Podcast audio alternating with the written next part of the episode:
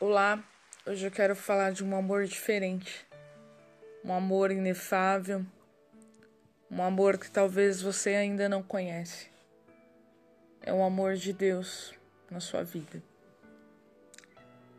Deus ele amou o mundo de tal maneira que ele deu o seu único filho para morrer por nós, pelo nosso pecado.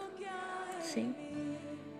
Isso quer dizer que ele não é aquele velho barbudo que fica sentado num trono castigando as pessoas pelos seus pecados.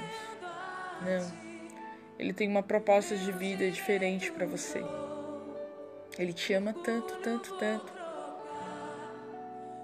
que ele deu apenas seu único filho para morrer por uma nação. Quando eu falo em dor, eu lembro que Deus ele está na lágrima, ele está na dor, ele está em tudo aquilo presente da tua vida. Eu lembro quando eu era criança, é, eu estava andando de bicicleta com a minha prima e infelizmente aconteceu um acidente com uma criança era uma criança da nossa idade, mais ou menos. E ela veio a falecer.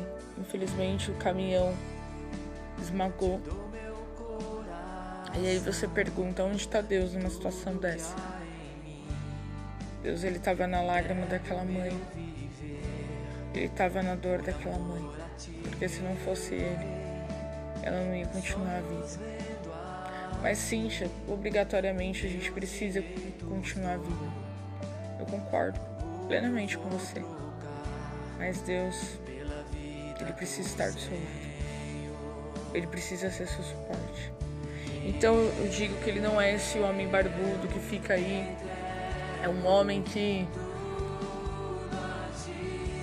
que quer te ajudar, que ele pega nas tuas mãos Muitas pessoas levam Deus como algo cultural, é, que vem aquela coisa desde criança.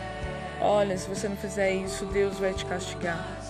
E existem pessoas que acabam criando até mágoas de Deus por isso, porque acabam não conhecendo esse Deus verdadeiramente.